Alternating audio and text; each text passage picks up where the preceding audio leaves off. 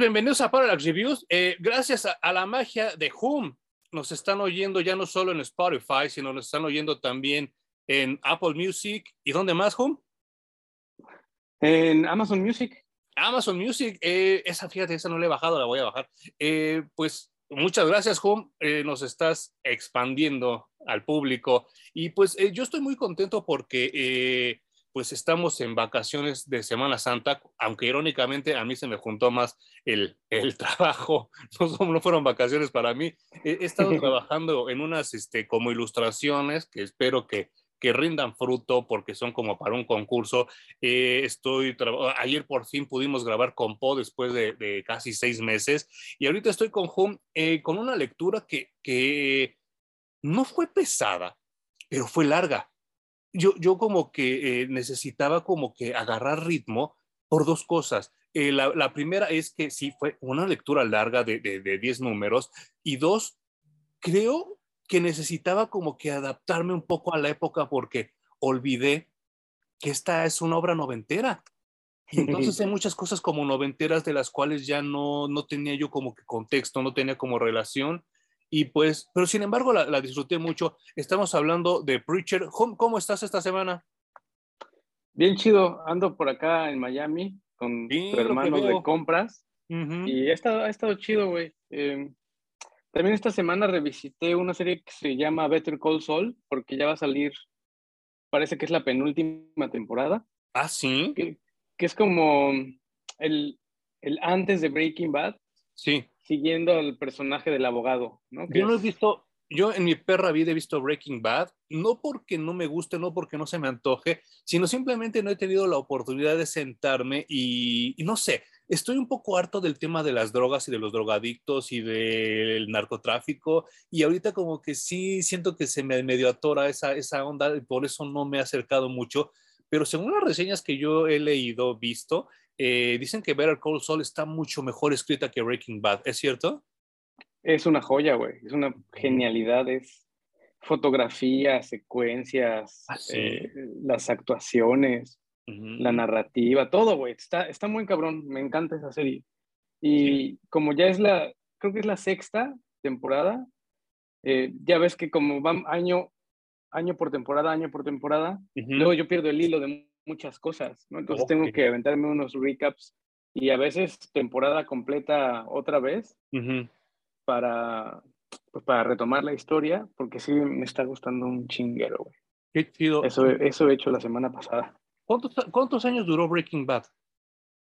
Mm, pues también como seis años. Ah, lo que te iba a decir, porque luego hay veces que los spin-offs duran más que las series originales. Y está, está muy cagado eso, ¿no? Porque luego a veces la serie original, a veces hasta se olvida. Yo recuerdo mucho el caso de Cheers, que yo estaba muy niño para entenderla. O sea, como que yo cuando sale Cheers, eh, pues yo solo veía una, un, un, montón de gente tomando en un mar y yo no entendía qué era lo que sucedía, no me llamaba la atención. Sin embargo, cuando empezó a crecer y entró a la adolescencia, sale Fraser, que es un spin-off de, de, Cheers, y Fraser, no mames, me enloquece. O sea, hasta la fecha creo que es de mis series favoritas, y hasta donde tengo entendido, creo que Fraser duró nueve temporadas, y pues, está cabrón porque Cheers no duró tanto, ¿no? Y obviamente Fraser estaba mucho mejor escrito que Cheers. Claro, y se ha vuelto un referente muy cabrón de la cultura pop, ¿no? Sí, sí, sí, sí, sí, sí. sí. Y cuando a Cheers ya muchos ya ni lo, ni lo reconocen, ya lo, lo olvidaron. Claro. Uh -huh, uh -huh.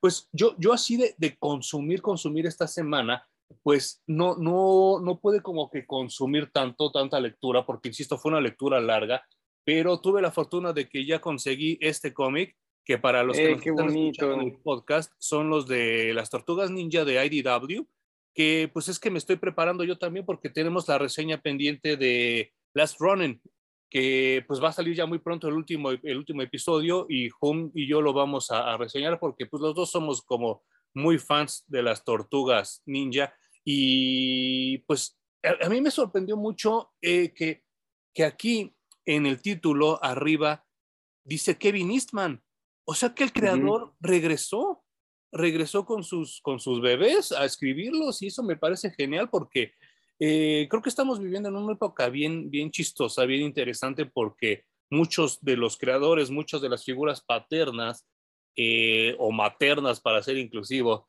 eh, regresan a sus creaciones. Ya regresó James Cameron con Terminator, ya regresó Carpenter con Halloween, y así nos hemos visto así como que eh, en varias de esas, este, pues como, como retornos. Bueno, técnicamente George Lucas regresó con Mandalorian a su, a su bebé de Star Wars.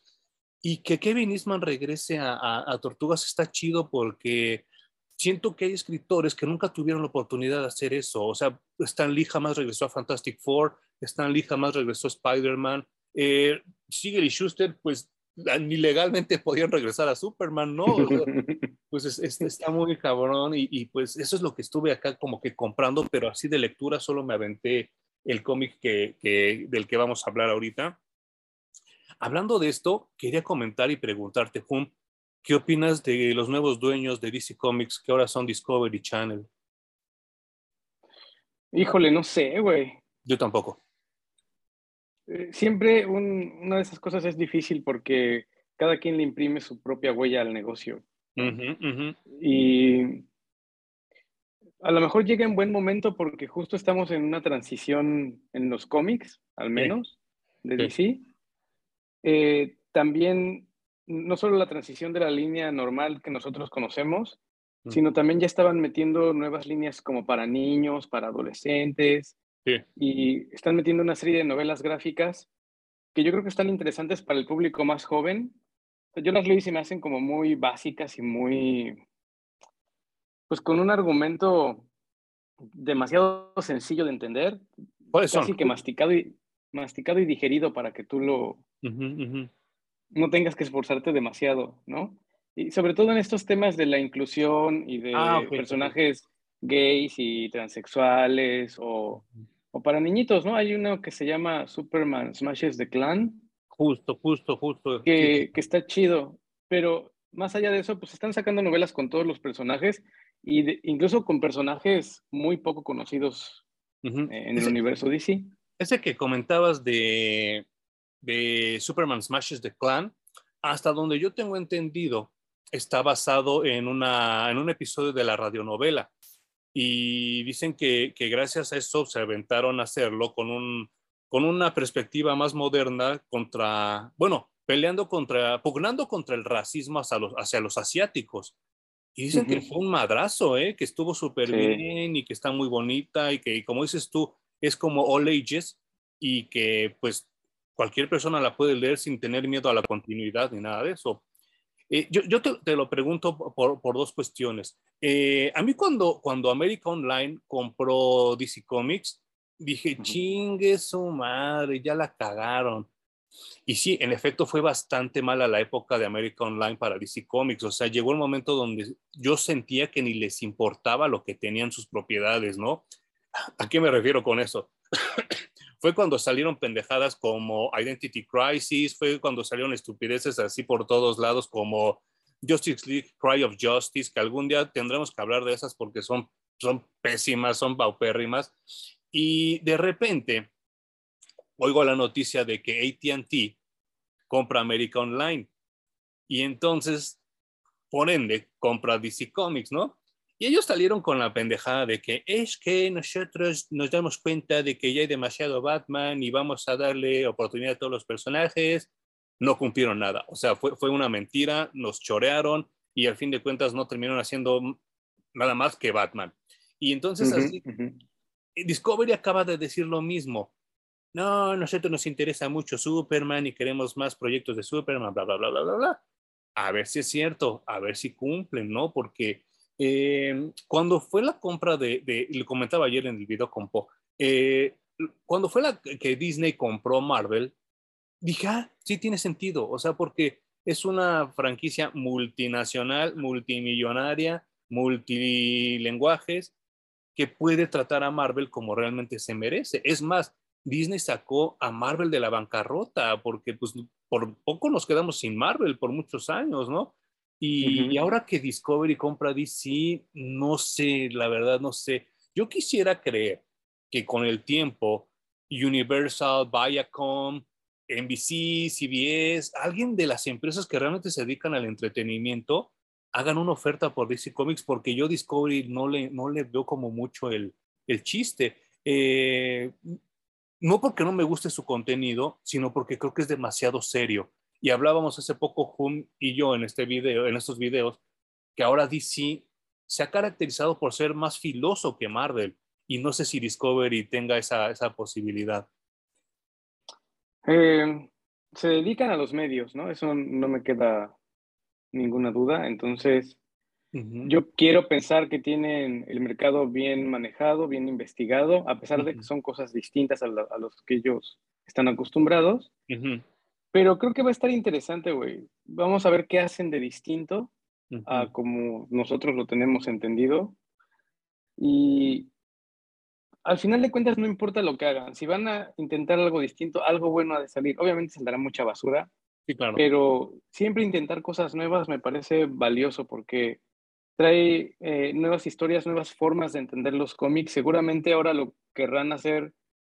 Todo es dinero, ¿no? O sea, va a ser un negocio. No hay más. Entonces lo querrán hacer más multimedia. Entonces vamos a, vamos a ver qué pedo que se conecten las caricaturas con los cómics, con las series de televisión, con las películas. Y de hecho, a mí me, resultó curioso y a la vez padre. En la serie de Supergirl había un personaje que era transexual. Ok, ok. Y ahorita no, se me fue el nombre de cómo se llama la superheroína. En la caca, eh, eh, no es este, esta chica que están así publicitando por todos lados, Naomi, ¿no, verdad? No, no, no, no. No, no es Naomi. Pero bueno, había un personaje transexual que está haciendo este brinco que hemos visto de las caricaturas a los cómics o de las series a los cómics. Ajá. Y está empezando a salir en el universo DC.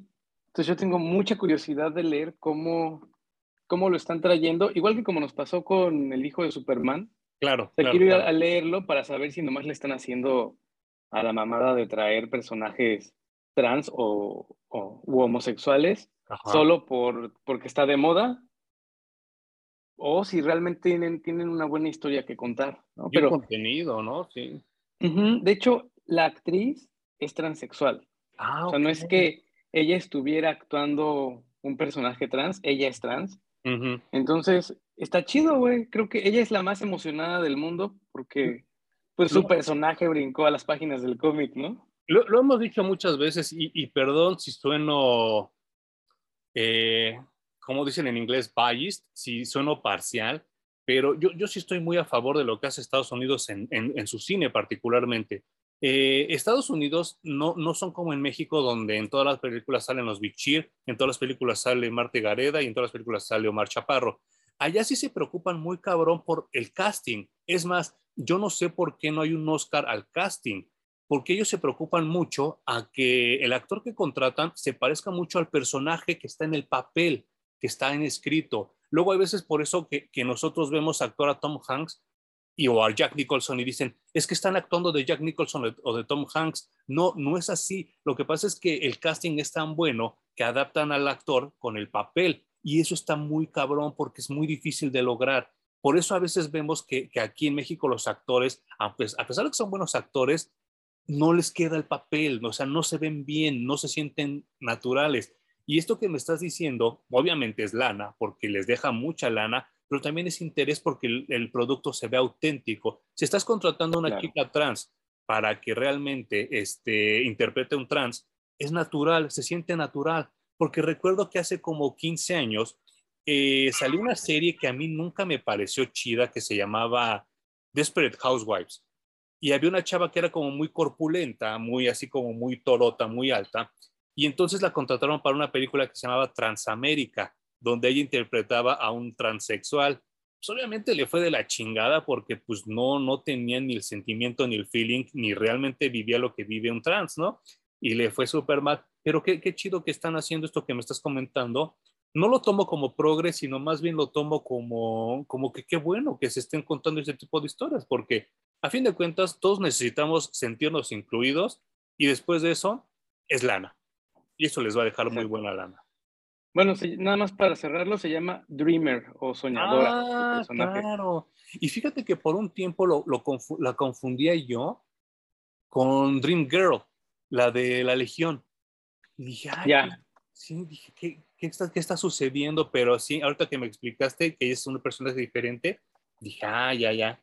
Y yo acabo de checar rapidísimo aquí en internet el contenido que tiene Discovery Kids y obviamente pues vienen los Angry Birds, vienen Rescue Bots que han sido un madrazo con los, con los niños chiquitos, que son como unos Transformers que, que se transforman en patrullas, en camión de bomberos, en ambulancia. Viene este, obviamente Peppa Pig, y, un chingo de, personajes que yo no me había dado cuenta que son de Discovery y que están dejando la, la nota con los niños chiquitos, ¿eh?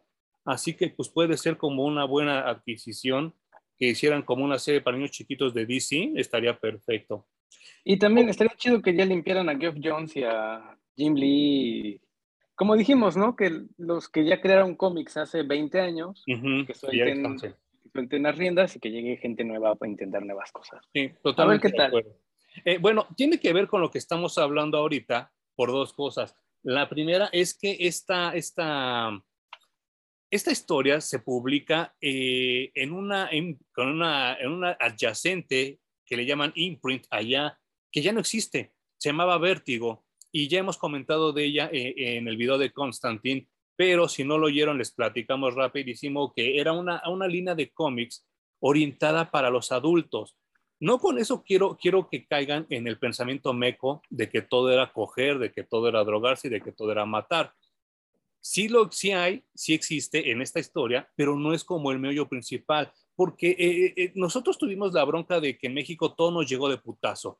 Y cuando pensaron, cuando hablábamos de cómics de adultos, creíamos que era el hentai que llegó en los noventas y creíamos que todo era así como que el hentai japonés, así de que todo era sexo y bromas malas y la chingada, ¿no?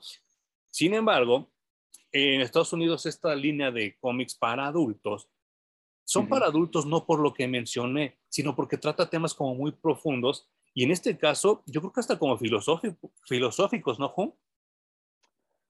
Sí, eh, creo que esta obra, como dices, es producto completamente de las ideas en los noventas. Es esa, esa, generación que yo creo que es como 15 años más joven que la nuestra. Sí que creció peleada con su formación católica. Sus papás se empeñaron en meterles la palabra del Señor hasta en la sopa y ellos empezaron a generar su conciencia propia y preguntarse si realmente estos valores, pues, valga la redundancia, tenían validez. Para, para algo, ¿no? Ajá, entonces eh, creo que como muchas otras obras, esto tiene metido el catolicismo porque o sea, no podemos decir que es ninguna otra rama del, cristianismo, sino el catolicismo lo que está metido por completo en esta obra de Gard Innis. Eh, no, sé si esto lo comentamos eh, aquí en el video o tras de cámaras, que creo que sí, esa generación Caifanes, esa generación Nirvana, eh, no hace otra cosa más que quejarse de la vida. Y ahora como gente cuarentona se siguen quejando bien cabrón. Y, está bien culero porque eh, a esta edad, cuando tienes 15, 17 años, todavía como 20, 25 está chido. Pero ya tener cuarenta y tantos y seguir quejándote de lo mismo y seguir oyendo la misma música y seguir este, con el mismo tipo de ideas está bien culero. Y la vida da tantas vueltas y lo hemos comentado aquí muchas veces que es tan cíclica que estaba viendo un, documental de Canal 11 que irónicamente ahora la chaviza de 17 a 25 años son súper religiosos. Y entonces está súper cagado porque todo lo que mi generación se quejaba de la religión para qué y la chingada y que bla, bla, ahora los morros son súper religiosos. Si ustedes van, bueno, nos están oyendo afortunadamente en varias partes del mundo y de Latinoamérica, pero si ustedes vienen a México, particularmente a la Ciudad de México, un 28 de cada mes, en el centro de la Ciudad de México hay una iglesia donde se llena de jóvenes a lo cabrón que van a darle gracias a un santo llamado San Judas Tadeo. Y cuando es el 28 de octubre, que es el mero día del santo, es imposible pasar por ahí en carro. Tienes que pasar caminando porque está lleno de chamacos que van a darle las gracias a San Judas Tadeo. Cosa que en mi generación o en la generación que estamos describiendo en Preacher era totalmente una, una peladez, era una grosería para esa generación. Bueno, habría que, checar. Em, van a dar gracias de qué, ¿no? Sí, claro, claro. También eh, existe ahí una, es una acepción social porque en realidad a mí no me consta nada, ¿no? Entonces yo lo he escuchado y asumo que es cierto, pero nunca he visto ni he escuchado y le dan gracias porque no los han cachado en sus fechorías, ¿no? bueno, eh, eh, yo, yo conozco muchos chavitos que fueron mis alumnos que rondan en, esta, en, esta, en ese círculo de, de edad, que son, híjole, religiosos, fanáticos religiosos, de la Santa Muerte, ¿eh? Y está cabrón porque eh, lo comentábamos también ayer con Po, que eso es el equivalente a tenerle su altar a Necrón. Sí, güey, pero creo que eso de la Santa Muerte es algo muy de moda también. Es como, sobre todo en los jóvenes, es parte de ser cool. Sí. Es que digamos, te traigas puesta la camiseta de la Santa Muerte y le vayas a la Santa Muerte, ¿no? Y hasta tatuarte, ¿no?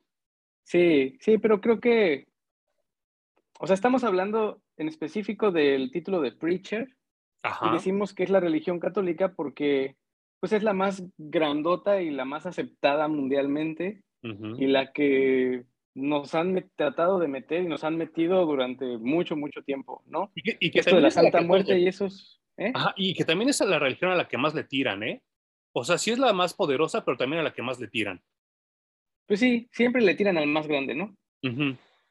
Y esto de la Santa Muerte y eso, pues es un tanto como la santería y tiene seguidores, son los menos, pero pues ahí va, poco a poquito, ¿no?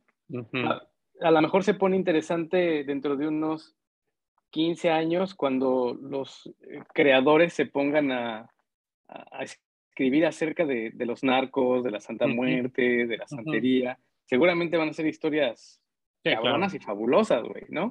Pero este en específico es, pues, hija de toda esa generación que les metieron el catolicismo y que se empezaron a cuestionar, bueno, a ver, ¿qué pedo con esto, no? Y dentro de, esas, de esos cuestionamientos, pues entran personajes justo como, como Jesse, que es el protagonista de Preacher. Y sabes que una de las sorpresas que me llevé al leer este cómic, ahí pasó algo muy extraño, como que me tomó una foto mi propia cámara por, hablar de la, por hablar de la calaca, ¿no? Este, eh, a mí, una de las sorpresas que me llevé muy agradables eh, es que esta primera parte donde, donde hablan de Jesse, pues su apellido es Coster, que es como de los, de los héroes este, más grandes que tuvo este, Estados Unidos, particularmente eh, eh, en el sur, que era todo Texas y todo, todo este, este sur, eh, de, esta cultura western que a mí me gusta mucho. Y entonces descubrir que la primera ah. parte de la historia es un western, me enloqueció. O sea, dije, no, está muy cabrón este pedo. Y entonces Jesse Coster es el, el, personaje principal. Y sí, como dice, como dice Hum, él empieza a cuestionarse su, su, su cabida en la religión, eh, él, pues él se, ordena como, como un predicador, como un cura, pero realmente no lo hace por, por convicción, que creo que también es el error que nosotros este, tuvimos que experimentar de primera mano, porque sí, no sé, no sé cuál fue el caso de Hum, pero yo sí conocí curas que parecían todo menos curas. Entonces, su comportamiento, su manera de dar la misa, su, manera de interactuar con los feligreses era totalmente errónea, era totalmente a lo pendejo, pero ellos lo hacían porque no podían hacer otra cosa y los metieron ahí a la fuerza y todo eso. Y se nota mucho aquí que Jesse Coster es de ese, de ese tipo de, curas, ¿no? Que ni siquiera sabe lo que está haciendo. A mí me gusta mucho el inicio, güey. Es este padre que tiene una crisis de fe. Y es una comunidad en la que está tan pequeña que el güey está en el bar y justo en su crisis de fe empieza a decir, a ver, es que aquí la gente nomás se hace pendeja porque todos sabemos lo que ocurre y todos sabemos quién hace qué y cómo lo hace y entonces empieza como a sacar los trapitos de todos y a ponerlos en evidencia. Ajá. Y, y eso es muy cierto, güey. La gente, eh, me incluyo, ¿no? Porque también lo he hecho alguna vez. Vamos a la iglesia muy hipócritamente a darnos golpe de pecho y a juzgar a mucha gente alrededor. Claro. Cuando pues todos tenemos nuestras cosas chuecas y todos nos escondemos para hacer cosas que están prohibidas. Y, y esto tiene mucho también de que cuando te adoctrinan o te adoctrinaban hace algunas décadas, te decían, pues es que Dios está contigo todo el tiempo y ve todo lo que haces. Y... Pero la doctrina la hacían como, te está viendo y te está juzgando. Claro. ¿No? O sea, si estás haciendo algo malo, ya Dios te está viendo y te va a mandar al infierno. Entonces les hicieron un chingo de daño, y, pero yo estoy muy agradecido porque si no les hubieran hecho tanto daño, no nos escribirían estas cosas de Preacher tan violentas. Tal vez le faltó el aspecto sexual a, la, a, este primer tomo. Sí. Pero de ahí en fuera, creo que también se refleja lo que tú dices, de que les va mal todo el tiempo, güey, a esa generación. se quejan de todo y piensan que el mundo está empeñado en cagarles la vida. Ajá, ajá, ajá. Y entonces todos los personajes en Preacher no les va mal, güey, les va mal lo que les sigue. Sí, no manches. Todo lo que les podía salir de la chingada, les sale de la chingada. ¿Qué opinas del personaje de Cassidy? Es que te quiero preguntar algo muy específico. De, de, eh, de este que, bueno, perdón, eh, eh, avanzando la lectura descubrimos que es un vampiro. Claro. Pero, o sea, sí, es medio spoiler, pero de todas formas lo tenemos que comentar porque es parte como de la columna vertebral de la historia. ¿Qué opinas de ese personaje? Yo, yo tengo, Me encanta. Tengo dos vertientes, pero quería preguntarte. Sí, sí. Me gusta muchísimo, güey, porque creo que si yo fuera vampiro sería como ese cabrón. Es decir, voy viviendo la vida justo como la vivo ahora. ¿no? Haciendo mis conexiones sociales, pasándomela bien, haciendo amigos, visitando a amigos. No me importa si llevo 200 o 300 años haciendo lo mismo, güey. Sí.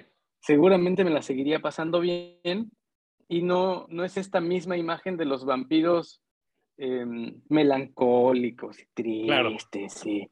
¿no? Que vimos en entrevista con el vampiro, con Tom Cruise y con Brad Pitt. Creo que ese, esos también son son como historias de época y habría que abordar a los vampiros también de manera distinta y esta es una de las que yo creo que sería más real. Y es que a mí me recordó mucho a The Lost Boys, a los muchachos perdidos, este personaje. Una. Y dos, yo en los noventas, porque cabe mencionar que esto es extremadamente noventero, o sea, esto, esto estamos hablando del 93, 94. Yo cuando vi esta portada, perdón a los que nos están oyendo, pero ahorita se las voy a describir. Eh, este personaje Cassidy tiene una racada, tiene un chaleco de mezclilla y tiene unos lentes negros que sale como bajándoselos. Yo alguna vez vi esta portada cuando yo tenía 13, 14 años. Hice hasta lo imposible por robarme ese look. Tuve un chaleco como este que Hum se debe de acordar que yo lo usaba diario, ese perro chaleco de mezclilla. Tuve unos lentes parecidos y tuve una racada porque esta portada me cambió la vida. O sea, como que cuando la vi dije, o sea, hace, hace poco hablábamos de Starman. Lo que es Starman y este personaje Casaday, yo me robé su look por muchos, muchos años. Eh, la parte que no me gusta del personaje, y tengo que ser así como muy, muy, muy honesto con, con, con Hum y con ustedes, es que fuera irlandés. No me gustó que fuera irlandés. ¿A ti sí? Ya entiendo. Pues no, creo que no. Hay un estereotipo irlandés del tipo que se la pasa en la borrachera y en la fiesta, ¿no? Supongo que lo bajó por allí. Y además Garth Ennis no es un autor americano. Es británico. Entonces también tiene esas referencias, mucho más de su lado del planeta. Eh, pero más allá de eso, te digo, se me hizo un que, que abordó muy bien el tema de los vampiros de manera más divertida, güey. Y ahorita se me, se me, se me, se me, ya se me mezcló el nombre de la chica, de, de, la, de la muchacha. Eh, ¿Qué opinas de ese personaje? Es que no tiene nombre, bueno, sí tiene nombre, pero tiene nombre como de objeto, ¿no? No me acuerdo. Sí, sí, sí, sí, sí, sí. Ah. ese fue el que más me desilusionó de todos los personajes, güey. Pero que también es un cliché de esa época, ¿no? De los noventas. Se volvió un, personaje accesorio por completo, güey. Y había una parte muy interesante en la que eh, Preacher y esta chava tienen una relación y luego se separan. Entonces ella queda muy dolida porque el güey se desapareció. O sea, eh, parecía que el, que el caso típico de, ay, ya me dio miedo comprometerme y ya me largo y para que nunca jamás me vuelvan a ver. Entonces estaba muy dolida y cuando lo reencuentra, pues existe esta tensión de contarse, ¿por qué chingados me dejaste así? Y ella tenía que contarle a él por qué traía una pistola en la, en la bolsa, ¿no? Sí. Y ya cuando se cuentan, creo que esta línea en la que ella se volvía un sicario, Ajá.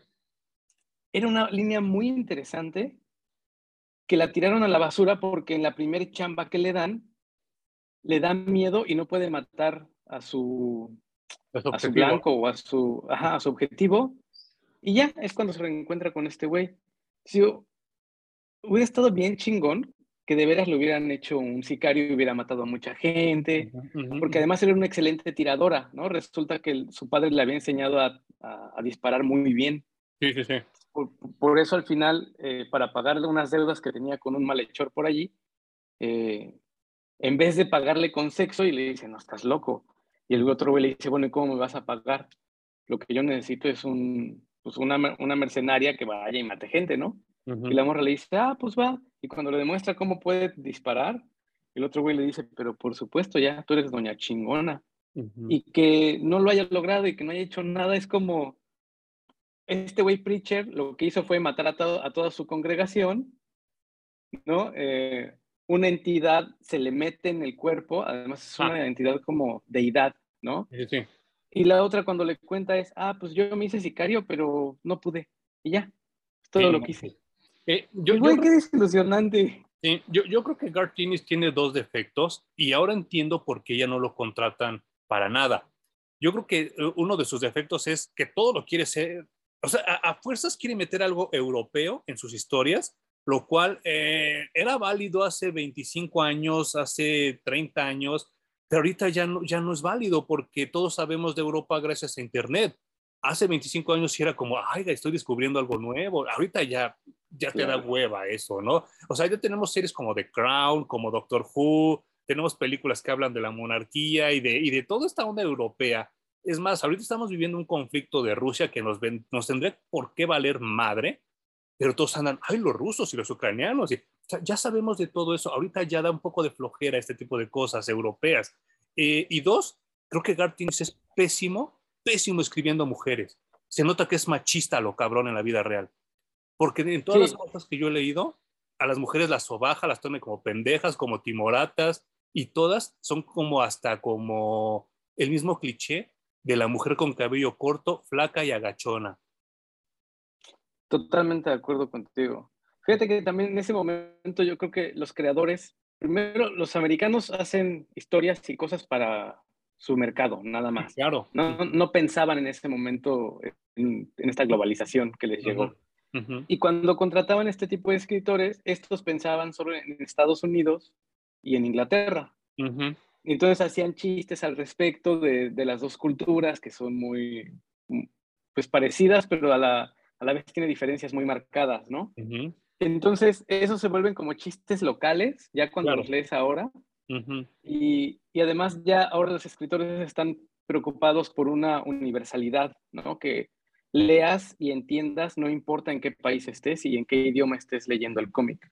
Y, y, y, sin querer, volvemos a lo mismo que comentábamos al principio, es lana. O sea, DC Comics se dio cuenta que hay gente en México que compra los cómics y que los lee a pesar de que no el inglés no sea nuestro idioma nativo, los leemos, los compramos, los consumimos y a veces pagando dos, tres veces el precio de la portada original, ¿eh? Y entonces ellos se dan cuenta de eso y como que dijeron, híjole, como que medio la cagamos, ¿no? Y es que voy a esto por dos cosas. Espero algún día me, acepte eh, un video de, de Punisher cuando regresa después de sus, de sus muertes número 702 que es particularmente este mismo equipo, el de Garth y Steve Dillon, los, los que lo regresan a la continuidad. Y recuerdo mucho, mucho, mucho que la detective que está atrás de Punisher es casi, casi este mismo personaje, igual de mensa. Órale, y ese, ese Ron está muy bien calificado, ¿eh? es como a la gente le raya y dicen que es uno de los mejores Punisher que se ha leído. A mí también me parece, ¿eh? creo que sí está muy bien.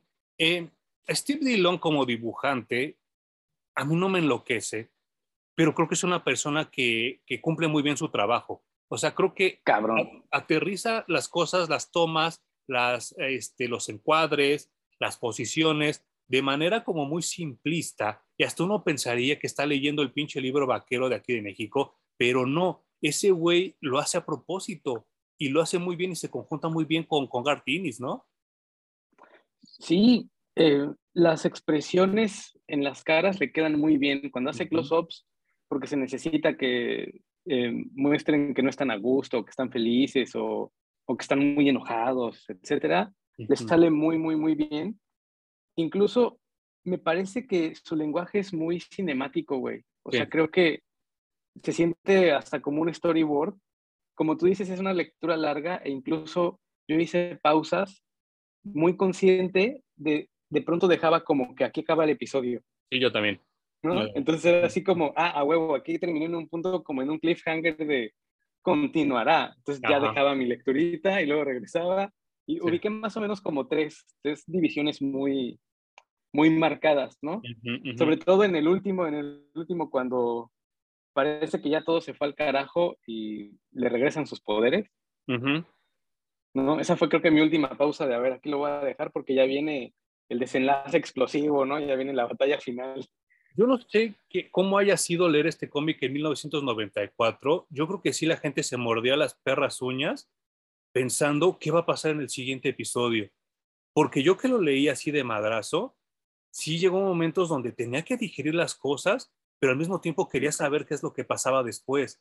O sea, porque no es una lectura así como de, que te la llevas al water, te avientas tu cake y ya. O sea, tienes que digerirla, tienes que, saber lo que está pasando, tienes que saber de lo, que lo que te están hablando, porque sí, eh, sí, ahorita Hume estableció el contexto de que, de que hay, una, hay una pareja, un demonio y un ángel, que pues tienen relaciones y de una manera mágica y maligna tienen un, un hijo. Y entonces ese, ese espíritu posee a Jesse Coster y por eso Jesse Coster tiene como una omnipresencia y una hasta cierta omnipotencia y, puede manipular la realidad en ciertos aspectos.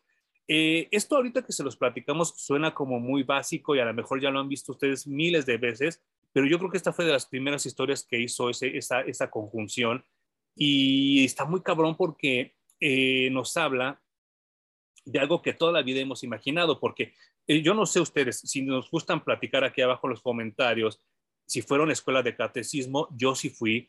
Y no solo fui escuela de catecismo, sino en la juventud, en mi, en mi adolescencia, todavía estudié un poco de religión para hacer mi, mi confirmación. Y ya de adulto, ya de grande, ya treintón, me, me aboqué a estudiar escuela de pastoral para, para, conocer un poco ya más de adulto mi religión y todo eso, ¿no? Eh, las tres las disfruté mucho, fueron etapas muy diferentes, pero entre más estudiaba, más me daba cuenta de que sí, el poder del mal es muy cabrón y que el poder del diablo sí está peligrosón y sí es como muy, este, muy particular que hay veces que nosotros, como decía Bram Stoker, el poder más grande que tiene el demonio es hacerte creer que no existe. Y entonces hay cosas que nosotros obviamos y que son realmente malvadas y sobrenaturales que nosotros ya cuando las vemos dices, ah, cabrón, esto como que no es tan normal, ¿no?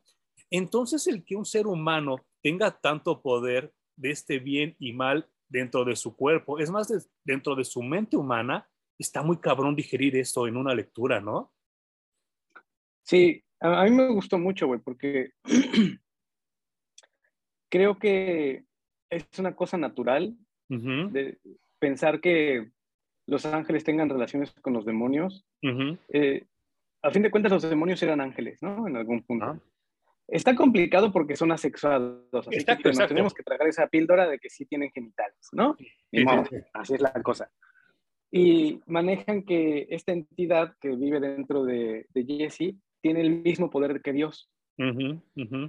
Entonces, se están relacionando, Jesse sabe que, que, que, tiene esta cosa dentro y esta cosa dentro de él le habla y le dice cosas, ¿no? Y hasta cierto punto, pues también le dice para dónde ir. Y la historia, digamos que que corre paralela es que Dios dijo, bueno, yo ya creé todo lo que quería crear, ya me voy, háganse pelotas, ¿no? Sí, sí, sí. Y Dios se va a caminar la tierra. Entonces, eh, creo que eso, pues también es parte de esta generación que, que, se cuestiona y dice, ¿dónde está Dios? ¿Qué está haciendo Dios? Si ya terminó de hacer la creación, ¿realmente me está escuchando? ¿Realmente tiene poder sobre esto que, que él hizo o solo lo creó y ya se fue. Entonces, creo que tienen esa necesidad de, de, que Dios tenga un cuerpo, una forma que ellos puedan entender y asimilar. ¿no? Esta generación Entonces, de Bono, ¿no? YouTube. Ajá, queremos, queremos que Dios sea a nuestra imagen y semejanza, ¿no? Entonces queremos que sea caprichoso, que sea enojón, que sea triste, que sea muy humano, me parece. Sí, sí, sí. Eh, pero, bueno, me, me gusta cómo, cómo, lo aborda. En este primer tomo, en realidad, solo vemos unos cuantos diálogos que, que, parece que, que, tiene Dios. eh, yo la verdad tengo que aventármelo todo, güey, porque ya me dio muchísima curiosidad. Ah, qué bueno. Me gustó, me gustó demasiadísimo. Hay un personaje que está metido en esto de que todo le sale mal, que es un, es un chavito que era fan de Kurt Cobain, bueno, de Nirvana. Justo, justo hablamos de esa generación. Ajá. Tan fan es el chavito que cuando se suicidó Kurt Cobain, él también se suicida de la misma manera, pero a él no le sale bien, entonces solo se vuela la mitad de la cara, se la tienen que medio reconstruir, pero pues le queda como una cara de culo. Sí, no manches. No puede ni hablar bien. Y ese es su nombre, ¿no? Ashface. Ajá. Y el pobre papá, que es un sheriff, que además es racista y machista, y de esos white trash, ¿no? que, que, hemos visto en series y películas. Y el güey en su encuentro con, con Preacher resulta todo muy mal, queda humillado de una manera en la que un pobre machista es la peor humillación que le pueden hacer en la vida. Y se suicida, güey. Entonces el pobre niño caraculo queda ahí solo con la promesa de que se va a vengar algún día de, del pinche Jesse por haberle destrozado la vida. Pero, güey, según yo no les podía ir peor en la, perra vida y, pobres personajes, todos, güey, a todos les va ultra mal. Sí, no manches. Y sabes qué, eh, lo, bueno es que algo que nos, hemos olvidado platicar es que, pues, en esta renuncia de Dios, que se va y les deja ir todo el changarro a los demás, pues como pasa en la vida real, la gente que está abajo, la gente que, que está abajo de los poderosos, se creen igual de poderosos que el mero, mero jefe. Y entonces, en su grandilocuencia, en su, en su egolatría, terminan haciendo puras pendejadas. Y para ir a capturar a este espíritu que se mete en Jesse, contratan a, un asesino que se llama el Santo de los Asesinos, que pues dicho sea de paso, ya que, ustedes, ya que estamos tocando la, la, la, tesitura de los westerns, es el clásico cazarrecompensas. O sea, mucho antes de que Boba Fett fuera cool y que todos dijeran, ah, el Boba Fett es el mejor cazarrecompensas, este güey salió mucho antes y yo no sé, esto es conjetura mía. Yo estoy casi, casi seguro que Garth Ennis y Steve Dillon basaron su look de este personaje en el Undertaker. Oye, ¿cuándo salió el Undertaker? El Undertaker llega a la WWE en 1988. Ay, no manches. Pues sí. Cagado de risa, ¿verdad? Eso, esto también son dos medios que casi que van de la mano, güey. Sí. creo que yo soy un caso raro que no le gustan las luchas, pero sí le gustan los cómics. Pero la gran, a la gran mayoría les gustan ambos y son fans de los dos. Y tú eres uno de los mejores ejemplos. De el mejor cliché. Una disculpa para los que nos están oyendo en Spotify, pero es que ahorita voy a enseñar una figura del Undertaker que tengo. Aquí está, ya se ve un poco mejor. Tiene su sombrero, tiene su gabardina, tiene así como que el cabello largo y tiene sus, este, sus pantalones así como de cuero. Esta es una edición especial que es un crossover entre Ghostbusters y la WWE que a mí me, me enloqueció, me partió la mente. Y ahorita voy a buscar la página donde aparece por primera vez eh, el Saint of Killers. Y pues es igualito, nada más que en rubio, ¿no? Sí, incluso no me acuerdo cómo se llama el nombre del personaje Recompensas que salió en The Clone Wars, que lo ah. acabamos de ver en, en la última temporada de The Book of Boba Fett. Exactamente, güey. Que tan, pues es, todo ese, ese, look de que el cazarrecompensas que viene de los westerns, ¿no? Por eso trae un pinche sombrero como de vaquero, por eso trae una gabardina como de vaquero, modernizadas, por supuesto, ¿no? Aquí lo están viendo. Una disculpa a la gente que nos está escuchando, pues lo pueden buscar ustedes, Saint of Killers. ustedes lo buscan en Google y buscan una foto del Undertaker y es el mismo personaje. Y sí, Cad Bane creo que también es copia del Undertaker. Y todo, pues todo esto viene también con las referencias a John Wayne a cada rato, ¿no? Sí, no manches, está cabrón porque, insisto, eh, Gartinis, pues ese güey es británico, no tendría por qué conocer tanto de John Wayne. Y sí, está cabrón porque hasta la manera en la que hablan, en la que se visten y todo eso. Y, algo que me fascina, me fascina, eh, eh, yo, yo llevo 17 años sin fumar y no saben cómo lo extraño, ¿eh? O sea, no extraño tomar, extraño fumar y Preacher se la pasa fumando todo el perro tiempo, Cassidy se la pasa fumando todo el perro tiempo, no saben cómo se me antojó fumar. Y ese es un elemento tan poderoso para una escena, para un western. Yo sé que es malísimo fumar, yo sé que es pésimo para la salud, yo sé que está hasta mal visto ahora socialmente que la gente fume tabaco, porque ahora ya hay el chingo de marihuanos en la calle, ¿no? Pero, ya, pero fumar tabaco es casi, casi ser este, pederasta o este, tener lepra, o sea, está, está culero ahorita fumar, ¿no? Y entonces, verlos fumar tanto está bien chido por dos cosas, porque le aporta mucho a la escena y le da mucho sabor al western que comentaba Juma ahorita. Claro, y también es muy noventas, ¿no? Y también es muy sociedad de... O sea, si en Estados Unidos se fumaba, en Inglaterra se fumaba como 10 veces más. Sí, no manches, sí. O sea, de hecho, casi que si creabas un personaje inglés, tenía que fumar. O sea, estaba tan metido en la pinche cultura que así tenían que ser los personajes, ¿no? Eh, también, también creo que, como decimos, gracias a que es un autor machista, pues la gran mayoría de los personajes son hombres. Incluso los ángeles que vemos en, en el cómic no son andróginos, son hombres. o sea, creo que eso, eso también le pesa mucho a la historia. Bien cagado porque traen el cabello como lo traigo yo ahorita. Ajá. Rapado de los lados, ¿no? Y largo. Fíjate que acabo de ver también hace poco la película de del panda rojo, no me acuerdo cómo se llama, Turning Red. Ah, ok, ok. Aquí creo que, aquí no me acuerdo qué nombre le pusieron, pero sí. me encanta porque es una historia chidita. Ajá en donde solo salen chavitas.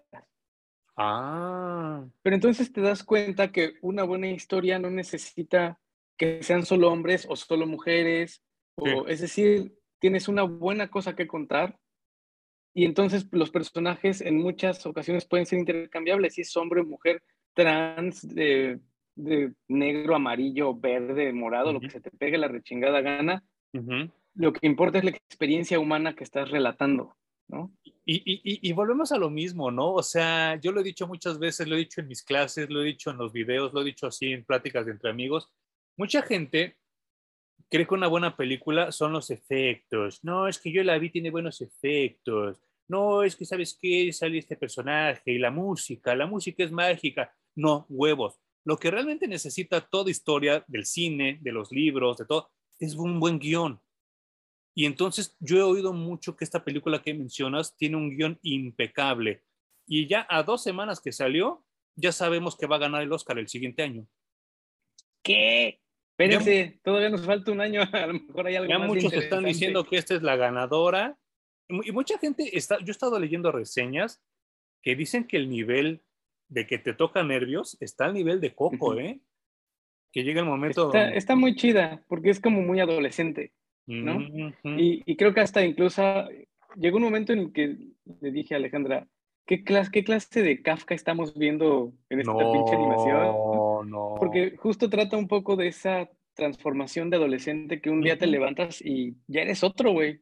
No. Y ante tus ojos a veces eres un pinche monstruo deforme y lleno de granos y bla, bla, bla. Es como que tiene, tiene también ese tema de tratar la transformación de niño a, adolescente o de adolescente a joven adulto, no sé. Entonces, me resulta muy interesante que manejan toda la historia con puras chicas. Obviamente también estamos metidos en esto de ya los hombres tuvieron su momento, ahora vamos a, a brillar las mujeres. Pero incluso si hubieran puesto en el grupo dos niñas y un güey o tres niñas y dos güeyes, hubiera funcionado exactamente igual la película Tal vez las interacciones son distintas porque, bueno, asumimos distintos roles, ¿no? Sí. Y, creo que esto le pasa a la historia de Garth Innis también. Está contada por puros hombres, está chido, pero si te hace falta ver más mujeres, güey. Y la única que vemos, las únicas dos que vemos, una es una villana casi que unidimensional, es, eh, es una villana que solamente tiene un objetivo en todo el cómic, no, no hay más.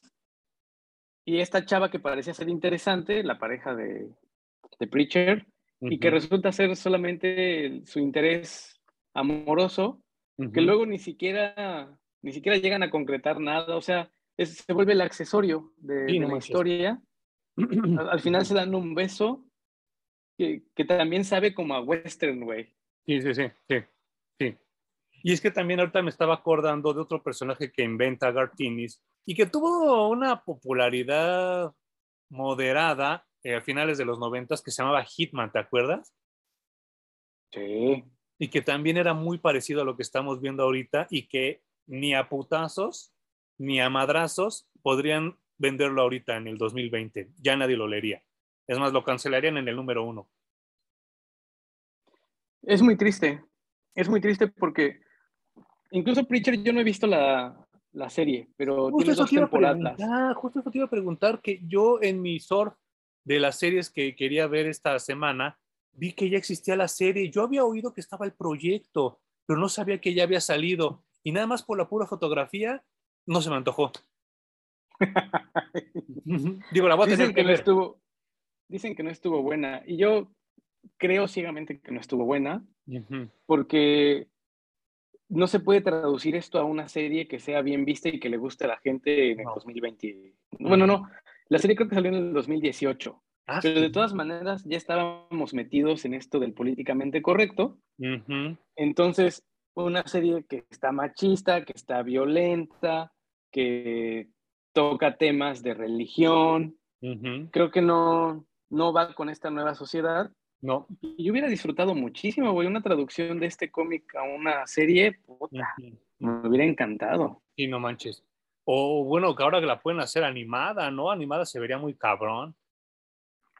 Y, y tendrían mucha más licencia, no sé.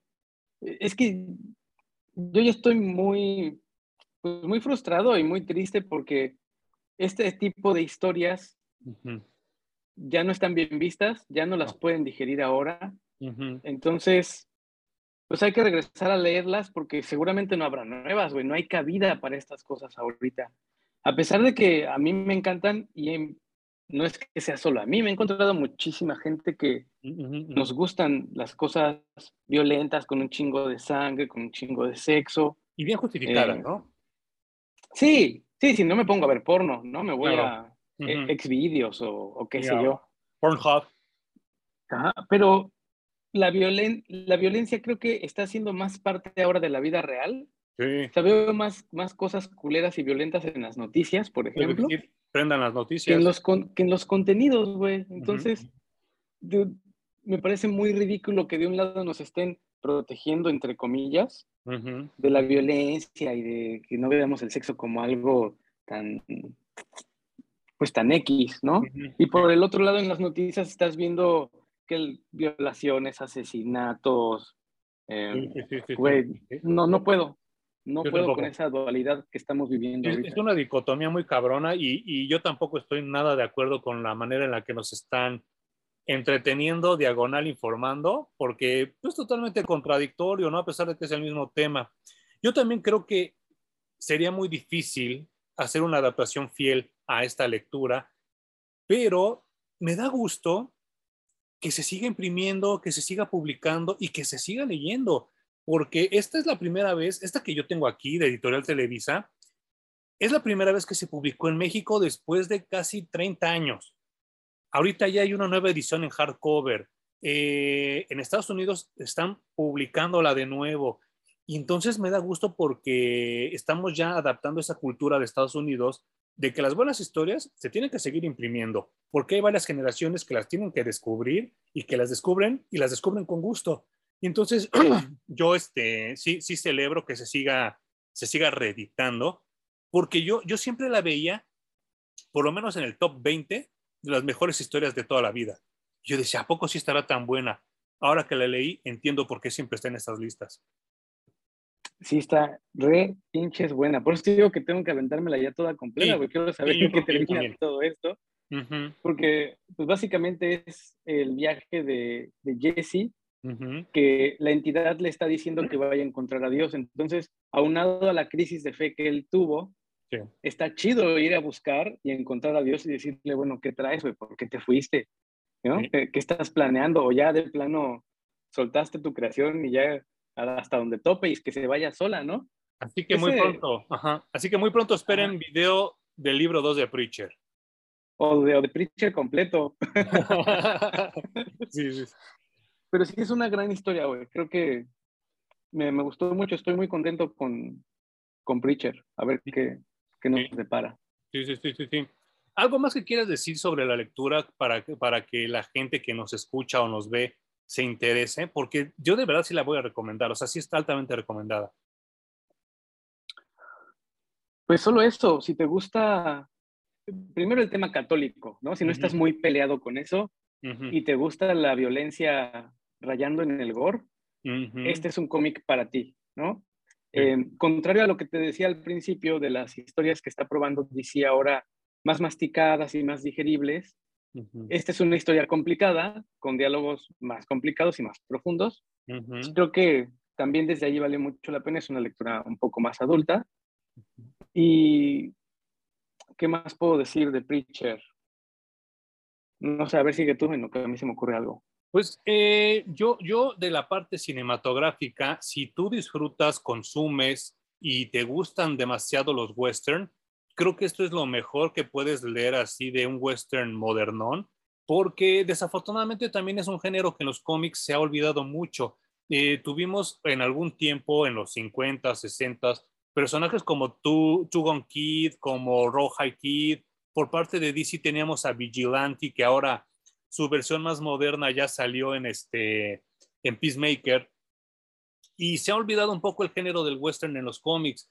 A mí me, me, me, me encantó esta lectura porque hasta visualmente le cambian el look a Jesse Coster para que parezca como un vaquero, le ponen hasta sus cuadritos estos de, metal que están en los cuellos de las camisas, trae jeans, eh, insisto, está fumando todo el tiempo y es como ver un, un vaquero modernón, ¿no? Y, no, no este, este western como satirizado, sino realmente esto es como un western de verdad, ¿no? Y, sí, a mí yo estoy muy, muy contento. Bueno, de hecho, hay que, quería hacer un paréntesis. Está muy chido porque el personaje tiene una formación católica, pero ese no es su compás moral. No. Su compás moral se lo creó y lo, lo construyó a partir de John Wayne, o sea, de los westerns. Ajá, ajá. Hay un personaje. Eso, eso, está muy chingón. Sí, hay un personaje que se le aparece y que es como, como la voz de la razón en Jesse Coster. Y sí es como una mezcla entre John Wayne y Gary Cooper.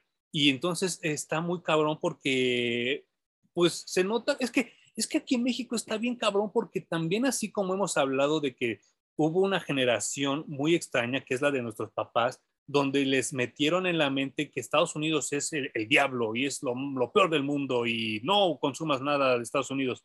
Yo conozco mucha gente de, de, la generación de mis papás que deploran los westerns, que dicen que son aburridos, que no tienen chiste, bla, bla, bla, pero ponían las, las películas de Antonio Aguilar, ponían las películas de, de, Jorge Negrete, que es exactamente lo mismo, es un western, pero nada más en vez de vaqueros son charros, ¿no? Y entonces tienen como, como ese odio ¿A, poco no? Sí, estoy completamente de acuerdo, güey. Y tenían, tenían como cierto odio así muy cabrón hacia, hacia el cine western y, y entonces eh, le, tiran a lo cabrón y nunca se dieron la oportunidad de descubrir que realmente, como bien lo acaba de, subrayar Hum, eh, el cine western es como, como que marcar un, un, un compás, una brújula moral de ciertos personajes en un mundo donde está todo corrompido, como era realmente Estados Unidos en los 1800 tardíos, ¿no? Y lo más cabrón es que yo cuando veo películas western o leo novelas western o consumo cómics western, es como vivir en el México de ahora, totalmente sin ley y donde realmente el que sobrevive es el que realmente tuvo los medios para sobrevivir, es el que realmente se, se fajó los pantalones y quiso sobrevivir. A mí eso es lo que me aporta el cine western. Y entonces... Hay, hay, una, Ah, perdón. no, no, no, dime, dime, dime, dime, dime. Hay una parodia de western, precisamente, que creo que escribe y actúa el que hace padre de familia. Ah, claro. Este se llama, eh, híjole, no, no, no, aquí en México le pusieron Pueblo Chico Pistola Grande, pero en, en Estados Unidos se llamaba 10,000 Ways to Die in the Old West, creo creo que el tema de, los, de, las películas y de los western era que es un, momento en la historia de Estados Unidos en las que se trataba de sobrevivir, güey, ¿no? O sea, todo te amenazaba, absolutamente todo. Todo te Era muy probable que murieras antes de llegar a los 20 años, incluso, ¿no? Pues. Llegabas a los 30, 35 y ya eras viejo, güey. Sí, no, no manches. O sea, yo, yo lo he contado varias veces aquí en los videos. No fue un episodio agradable de mi vida. Yo hace, hace ya año y medio, por comerme unos tacos con una salsa podrida, casi me muero de, salmonela. Hace 200 años, eh, la gente ahí en el, en el viejo este se moría de disentería. O sea, te caía tantito algo mal en la panza y te morías a los 25, te morías a los 30, porque no había medicina para curar eso. Claro. Y ahora yo que lo viví, no, no, pues sí, literal se te va la vida por un hoyo, ¿no? Y, sí, no más. Y no había que cuartos sanitizados y que el instrumental bien desinfectado. No, no, no mames, era, era el, salvaje, ¿no? O este. Sí, por eso todo era muy salvaje. Entonces, eh, tiene esta temática que si la, si la empiezas a traer, como tú dices, a la actualidad, pues la cosa es así, ¿no? Sales a la calle y el tema es no sabes si vas a regresar. ya no son las, las enfermedades o, o que te te topaste con un toro y te mató una patada de caballo en la cabeza, qué sé yo, ¿no? Pero también hay muchas cosas allá afuera que se pueden manejar como si fuera todo lo que te, amenazaba en el viejo este y se pueden contar historias, pues como tú, dices, como de Mandalorian, como esta de Preacher, y nada más rescatan ciertos elementos que nos hacen ver y sentir, güey, esto está inspirado muy cabrón en los westerns, pero está, está bien manejado y bien traído a una modernidad, ¿no? Hay una película que yo ya reseñé aquí en el canal y si no han visto el video, por favor, denle una checada. Eh, yo le huía, le huía a más no poder, que se llama Rescatando al Soldado Pérez, que le hicieron aquí en México y yo le huía muy cabrón porque sale Adal Ramones y sale, sale creo que, o sea, un chingo de gente que me caga la madre, ¿no? La vi porque la tenía que reseñar. No sabes la sorpresa tan agradable que me llevé. El director ah, se ve que es súper fan de los western bueno, ya me la compraste en Blu-ray, con eso les digo todo, ¿no?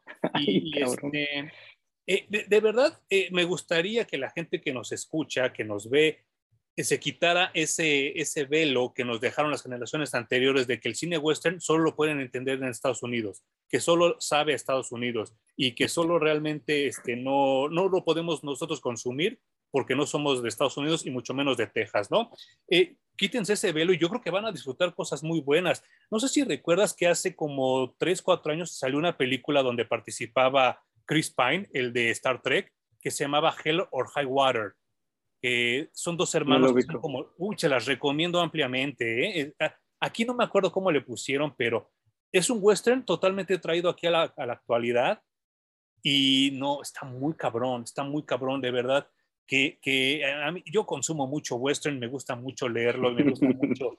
Eh, eh, ah, pues ojalá que algún día podamos hacer uno del Llanero Solitario, un video, porque también es uno de los grandes personajes que ya se, se olvidaron y que también tiene historias bien chidas, ¿no? Y, digo, Disney lo destrozó, lo hizo caca con Johnny Depp, pero, pero también vale mucho la pena leerlo. Eh, ¿algo más que quieras decir sobre Preacher?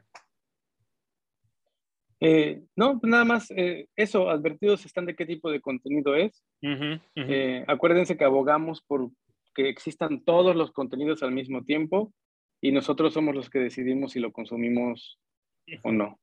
Sí, claro. Y, yo, también me, uno a lo que acaba de decir Juan y sí les digo que, quiero insistir a que no es una lectura que te la avientas en el camión, te la avientas en el water o te la avientas en tu escritorio y ya sabes todo tienes que dejar que, que, se digiera, ¿eh? porque hay varias cosas que te tocan nervios y no sabes que te tocan nervios hasta después, que dices, ay, hijo de su pinche madre, o sea, sí, en esa parte Gartins está muy cabrón, muy cabrón. Sí, cierna buenos diálogos. Pues ahí está. muchas gracias por acompañarnos y este, nos vemos en el siguiente video que pues ya nos habían pedido Aquaman y vamos a hablar de Aquaman de los nuevos 52. Aquí lo tenemos y pues nos vemos, Juan. Muchas gracias.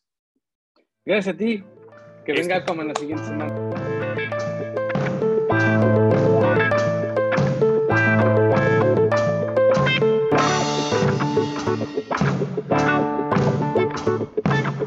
Música